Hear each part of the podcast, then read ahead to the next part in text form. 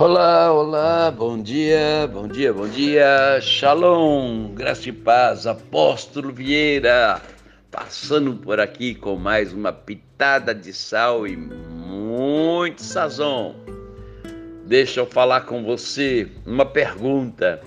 Quem está te aconselhando?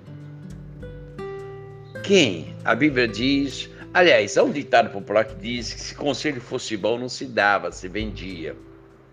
Mas a palavra de Deus nos diz que na multidão de conselheiros há sabedoria. Então, o que o salmista diz no Salmo 1, verso 1 e ao 3? Ele diz assim: Bem-aventurado, muito feliz o homem que não manda segundo o conselho dos ímpios.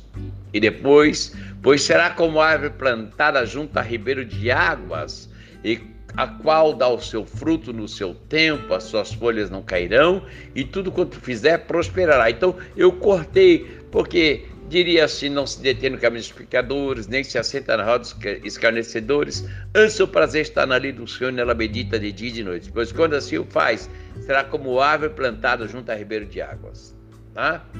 a qual dá o seu fruto no seu tempo, as suas folhas não cairão, e tudo quanto fizer vai dar certo. É o primeiro salmo da Bíblia. E ele nos fala sobre os perigos de ouvirmos conselhos errados e nos ajuda a não nos envolver com as pessoas erradas. Há uma preocupação. Não é só ouvir conselho, é se envolver com pessoas erradas. A Bíblia diz que o justo prospera em tudo que faz, tudo dá certo. Isso significa que ele é uma pessoa estável, produtiva, perseverante, abençoada. Por isso ele sabe que as más amizades podem prejudicar a sua vida espiritual. As más amizades prejudicam a sua vida espiritual. Há um ditado popular que diz: Diga-me com quem tu andas e eu direi quem tu és. Meu pai dizia: Filho, quer ser honesto, ande com quem é honesto. Quer ser próspero, ande com quem é próspero. Quer ser bem casado, ande com quem, bem, com quem é bem casado. Quer ser justo, ande com quem é justo. Quer ser rico, ande com quem é rico. Quer ser, ter sabedoria, ande com os sábios. A palavra de Deus não diz que o cristão não pode ter amizade com os ímpios, mas que ele não deve ter intimidade com eles. Existe a situação de colegas, de coleguismo, de amizades, mas existe algo de privacidade, intimidade. Então, antes de ouvir os conselhos de alguém, veja se essa pessoa está capacitada, se ela compartilha da mesma fé, quais são os frutos que ela tem dado, como está o casamento dela, como está a vida dela se ela é uma pessoa realmente que condiz com aquilo que ela está falando. Se é fiel a você e principalmente se ela é fiel a Deus.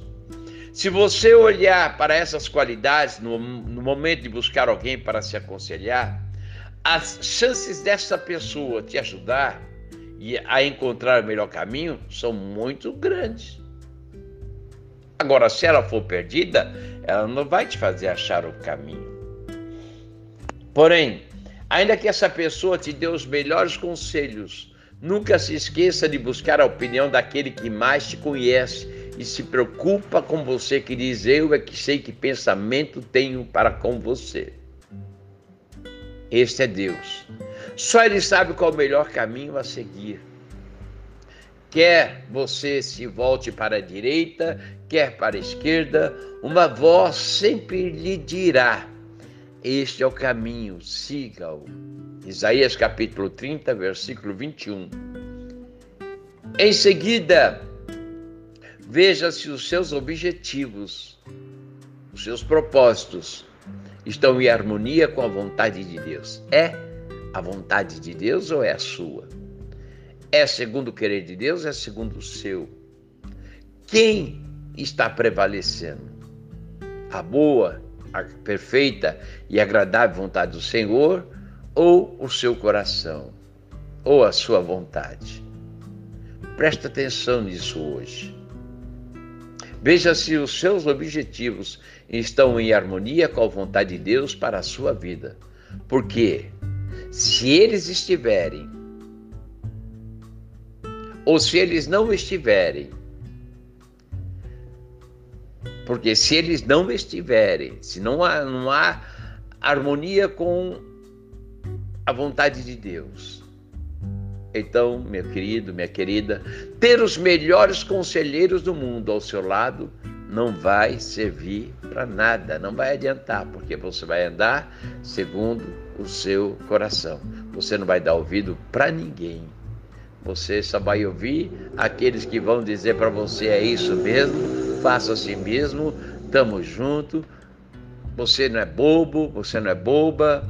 Vai por aí, segue o teu coração, e a Bíblia diz que enganoso é o coração do homem. Pense nisso neste dia e que o Senhor possa te conduzir ao caminho da verdade, ao caminho da vida, ao caminho da restauração, da cura, ao caminho do amor, ao caminho da prosperidade.